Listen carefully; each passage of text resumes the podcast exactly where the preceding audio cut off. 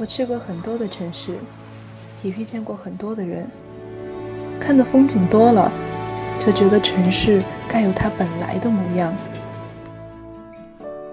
我不知道我该用什么言语去形容我所在的这座城市，我只知道我已经习惯了这座城。我喜欢夜深人静行走的感觉。我也喜欢在拥挤的地方看人来人往。也许有一天，也许有一天我会离开，我会离开。也许有一天，我还会回来，我还会回来。与世界侧耳倾听。孤帆隐于天际，落日隐于长河，喧哗隐于内心，喧哗隐于内心。但我们从不隐藏于你的视野之中。隐隐约约，隐隐约隐约听到的有声电影。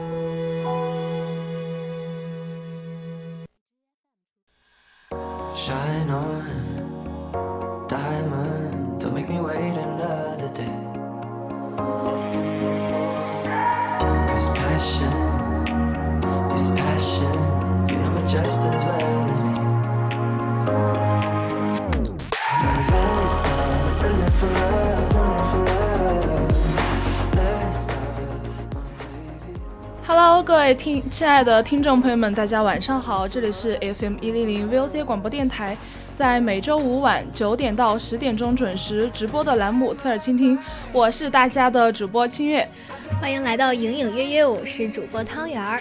嗯，算起来，我和汤圆已经好久好久没有做过聊天节目了。嗯，这个学期开学到现在，这是我们第一次搭档。哎，好陌生的感觉，因为之前上学期我和汤圆可以说是老搭档，我们做谈天做影乐几乎都是聊天节目嘛。嗯，这学期就因为课程的原因，一直到现在我们才搭上第一次，我好想你啊，青月。嗯，真的吗？真的吗？那我们今天就来好好聊一聊吧。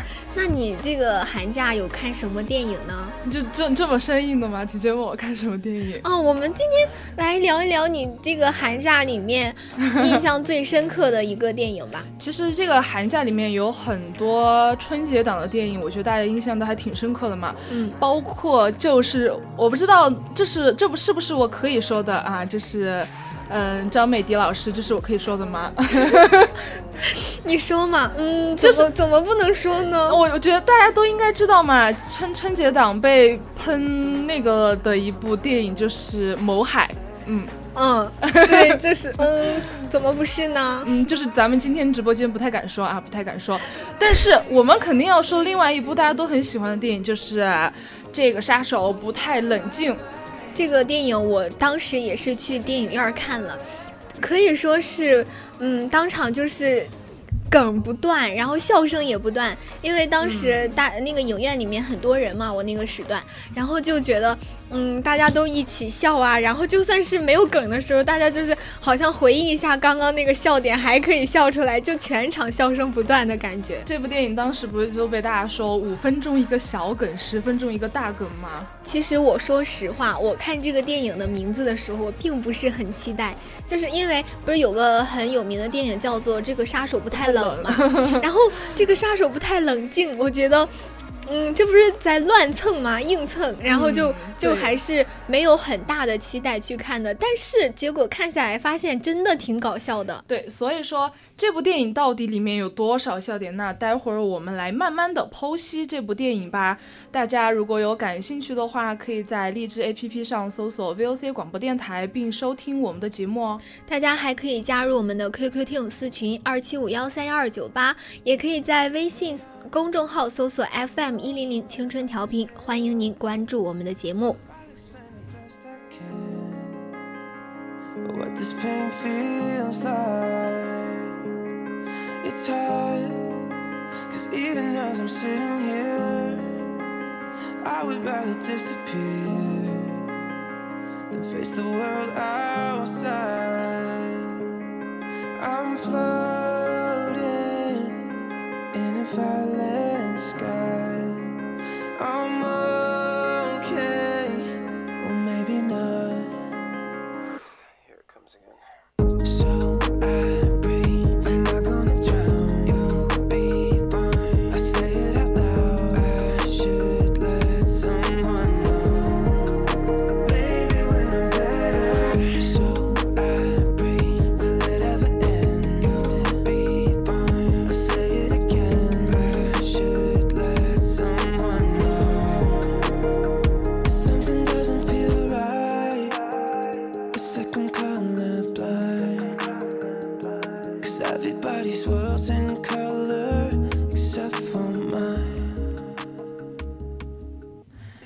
先来说说这部电影本身吧。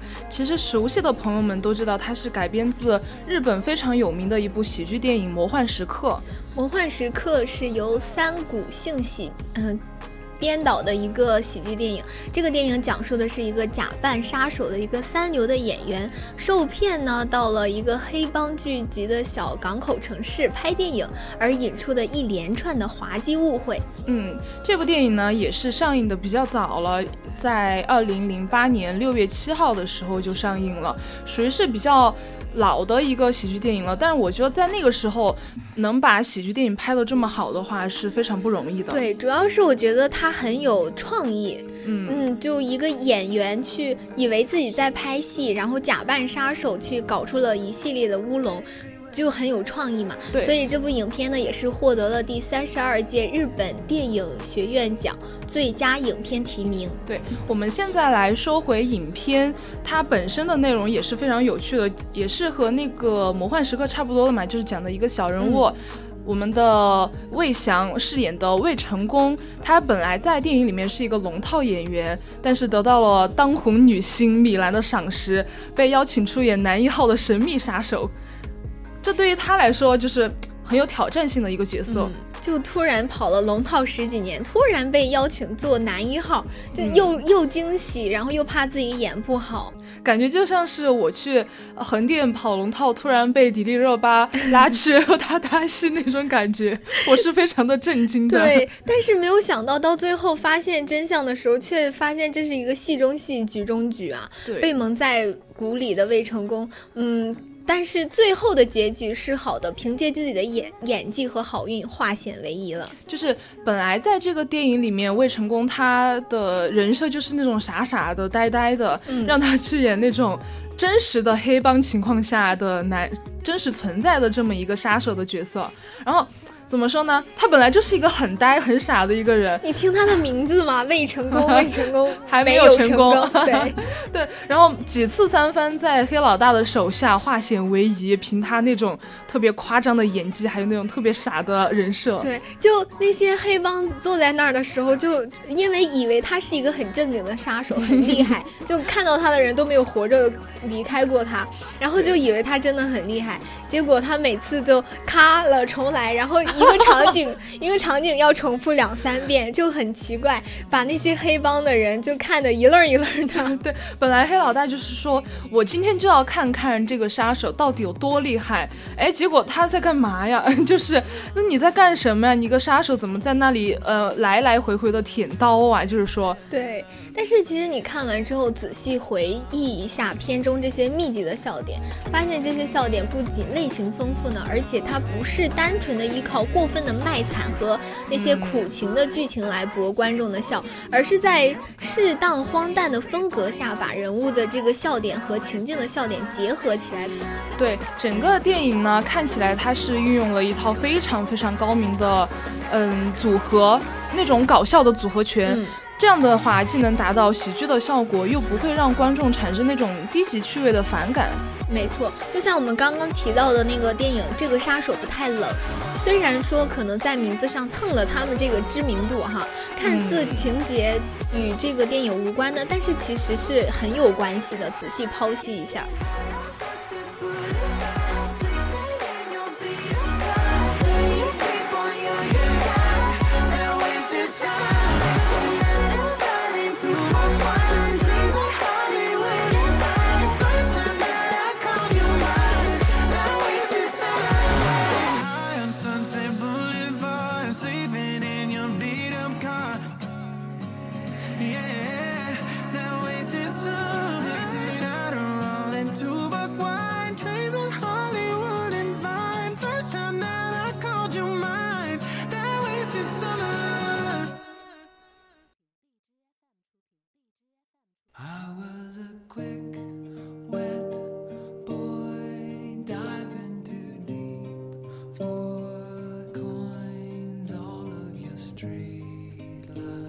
这个电影一开始是以，嗯，我们的女主人公就是玛丽饰演的米兰老师和他的弟弟被绑架，就是就是被威胁，对，被威胁。他们那些黑帮大佬威胁他们的原因，是因为给他们投资了很多去拍电影，但是却没有一部成功的，就那些钱都打了水水漂。然后呢，就威胁米兰来跟他结婚，跟这个黑帮大黑帮大佬叫哈维来结婚。对，但是但是玛丽不从。然后玛丽和他弟弟呢，我觉得他们两个也是挺搞笑的。他们就想了一个特别，我觉得我看来特别傻的一个办法，就是找了一个跑龙套的演员，而且找的这个演员还不太聪明，然后让他，然后让他去。然后骗那个跑龙套的演员说：“我这有一个大男主的戏，你来帮我演一下吧。”而且而且没有剧本，没有台词，没有摄影机，就是都在隐蔽的角落里面远程拍摄你们，然后就你随即兴发挥。那些对手那些演员都是在给你搭对手戏，给你搭档，你就即 即兴发挥。对对对，就是整个一个皇帝的剧组，我们的剧组，我们的镜头无处不在，你只要尽情的发挥就好了。所以也导致了后面那个。嗯，未成功在二楼吧，黑老大那个房间里面，无数次的 NG，无数次的在那儿舔到，舔，对，舔那个舌尖，把那个黑老大都看懵了。你在干什么？在干什么？怎么这么高吗？虽然知道你们，你是一个叫什么米尔，呃，卡卡卡尔。卡尔哦，对卡尔，对对，叫卡呃是卡尔是一个很厉害的杀手。然后一开始黑黑老大以为是卡尔来暗杀他，被人雇佣来暗杀他。然后玛丽就为了自己脱险，就说自己认识卡尔，就会把他带过来。然后情急之下也是误打误撞，正好那个那个魏成功来找找米兰的弟弟米勒。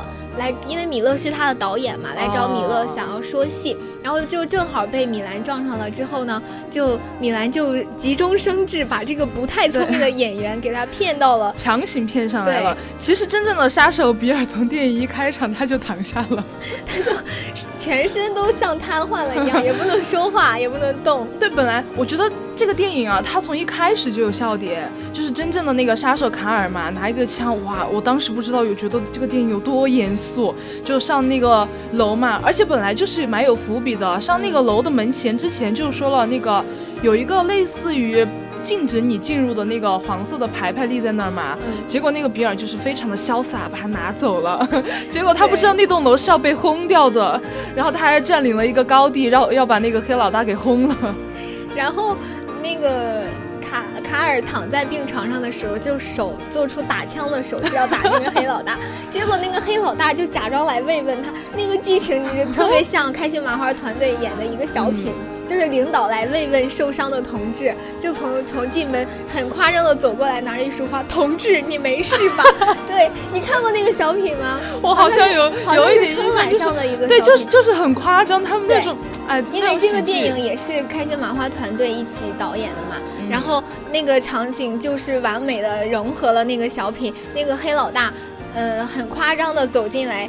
慰问躺在病床上的卡尔，因为他以为卡尔是他们不小心在在工作中受伤的一个员工，对，就是就慰问他，是真正。然后就是刚刚说到了，当那个卡尔用打枪的手势瞄准 瞄准那个黑老大的时候，他竟然伸出了小拇指去和他拉钩，说了没事，嗯，我我保证一定会好的，我一定会照顾好你的。结果结果他殊不知那个就是真正的杀手卡尔，而且我想到后面了有一个打枪的剧情，不是。也是吗，那种非常激烈的枪战，和另外一个他们和另外一个意大利的一个团伙交易枪品，呃，交易那个枪支，然后他们也是拿钱去交易嘛。当时那一那一场戏真的好搞笑，那个魏成功觉得觉 对觉得那个箱子太重了，就把那个枪给拿出去了，然后让旁边的那个嗯黑老大旁边的那个叫什么？吉米，对吉米。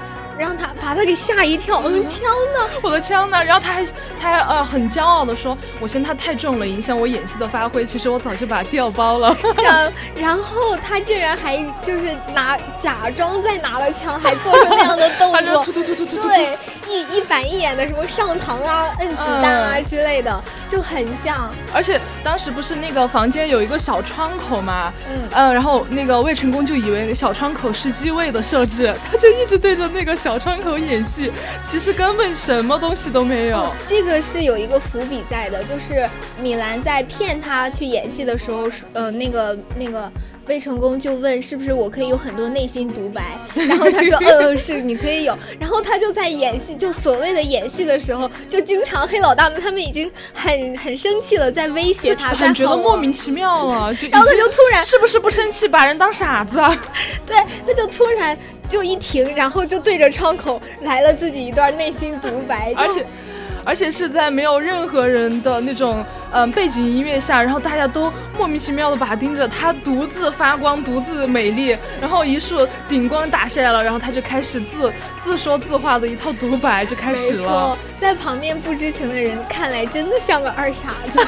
对 对 对，是不是这个团队以后的大傻子不用傻吹了，不用那个那个谁来演了，以后就要魏翔来演就好了。但其实，嗯，虽然说他这个角色哈。虽虽然说魏成功他演的这一个角色经常在黑老大下有很多很多的破绽和纰漏，但是那个黑老大对此深信不疑。没错，就觉得他只是一个脑子不太正常的杀手。呃，这这也是我觉得这也是为后面他身边的那个左右手吉米，吉米，嗯，被那个吉米给给什么给策反，给那个篡权，呃，埋下了伏笔吧，我觉得。就这么傻的一个黑老大，然后连一个那个二傻子演员都看不出来，你被被你的左右手篡权也是很正常，我觉得。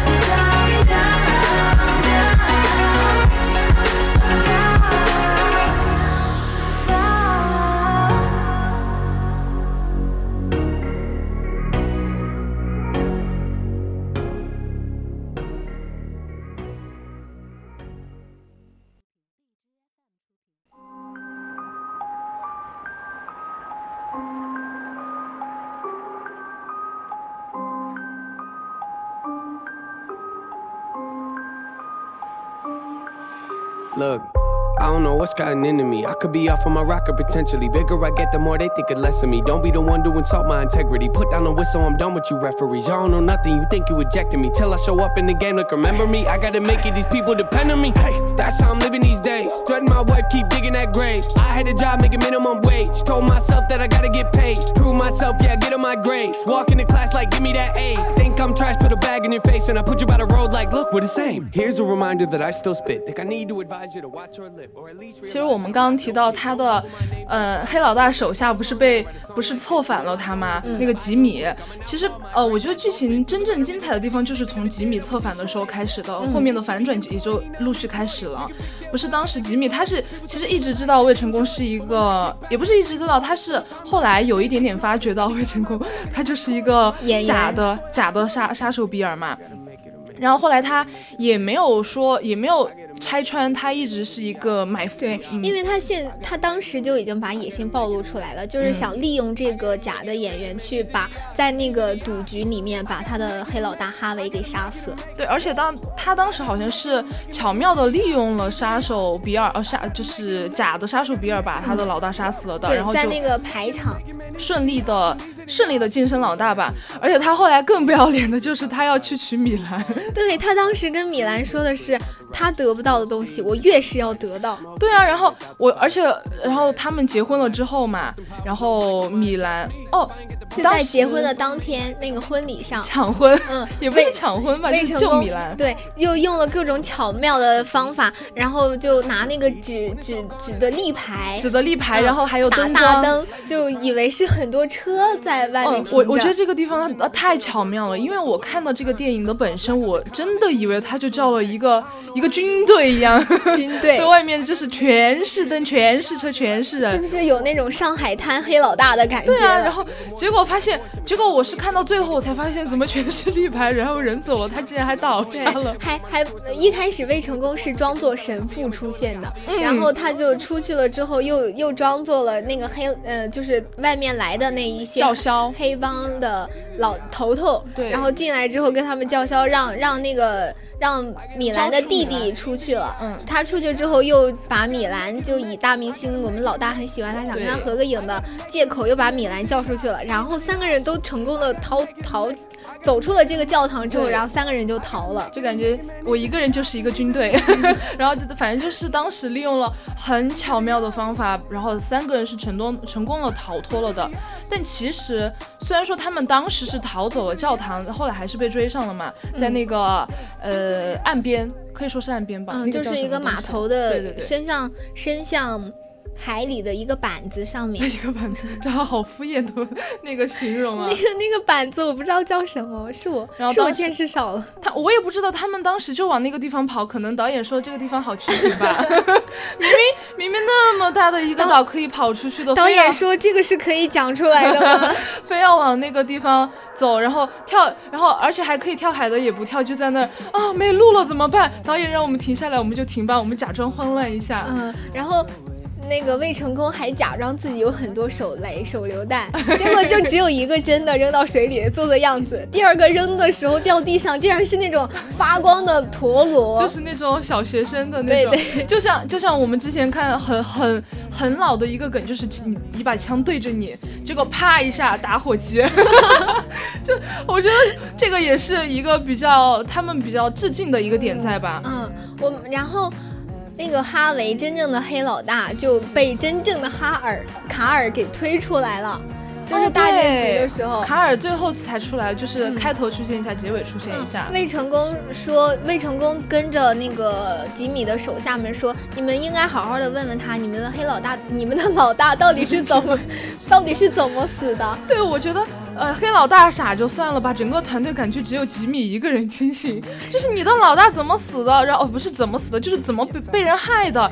他们就像无头苍蝇一样，哦，到最后才知道，哦，原来我的老大还，我的老大是这样被。害的，嗯，怪不得吉米可以策反成功。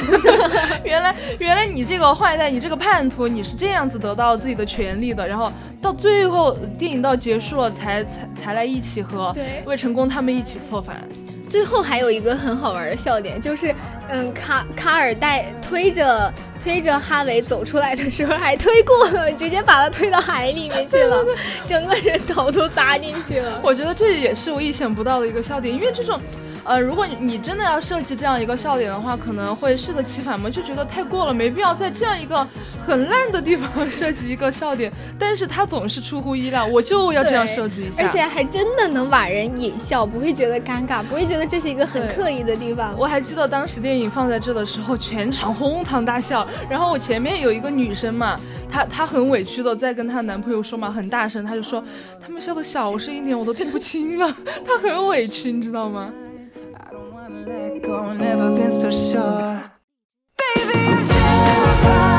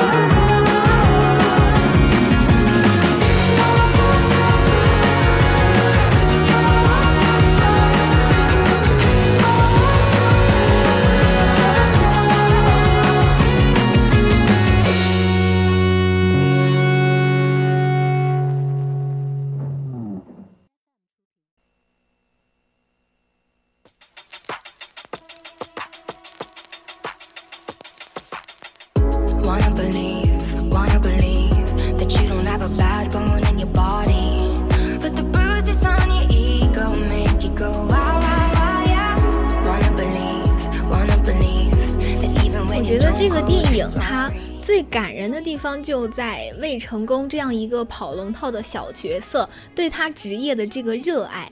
他虽然说自己可能十几年都在跑龙套，没有出头之日，但是他还是在面对这么突如其来的机会的时候，非常的珍惜，非常重视，然后尽自己最大的能力去把这一个角色给塑造好。对，即使是他第一次，呃，米兰让他演这个角色的时候，他演的非常的夸张，非常的，我们至少在我们正常思维来看的话，他这个演戏的感觉是上不了台面的，但是他还是很努力，一次一次的试。对，但是你其实你想嘛，嗯，米兰告诉他可以有内心的独白，然后又摄影机什么都不在，导演也没有跟他讲戏，他这样。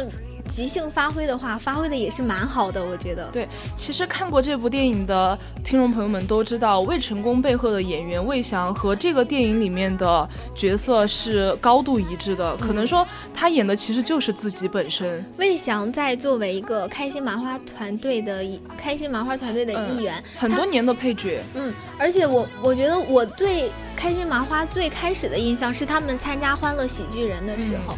当时魏翔连一个小小角色都得不到的，慢慢的在越来越多的小品中，他的出镜率越来越高，到后面他可以和沈腾一起担任一个小品的两个主角。对，然后凭借着这么多年演配角，一点一点在观众那边，在观众我们这边刷演员嘛，然后慢慢的有一个建立起一个观众缘的同时，也在不断的磨砺自己的演技，出演更多的电影，甚至在这部电影里面拿到一个男主的角色。嗯，他也没有让人失望，就像影片中的那只螃蟹一样，在海边，嗯。为了不被那个潮水给冲下去，拼命的往上爬。然后当时魏成功看到的时候，也是一一直在为他加油，甚至眼含泪水的让快爬呀，是爬上来呀。因为当时就是米兰告诉他的真相，并没有什么男主角，并没有什么拍戏，只是这些这一切都是一个骗局。然后他就觉得自己哦。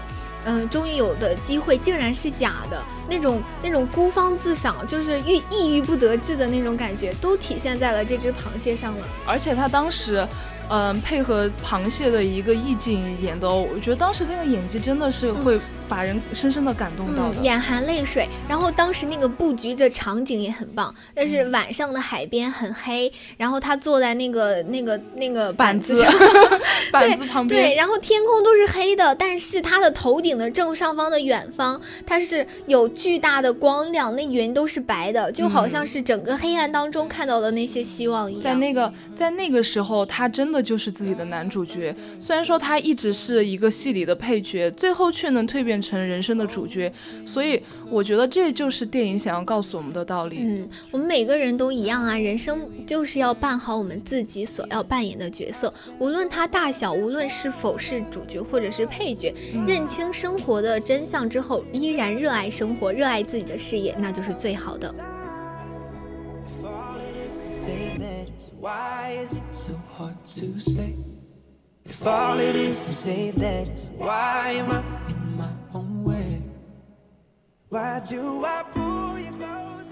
那现在呢，也到了北京时间的二十一点二十八分，我们今天的隐隐约约到这里就要暂告一段落了。我是你们的主播清月，我们下期同一时间再见。我是主播汤圆，我们下期再见。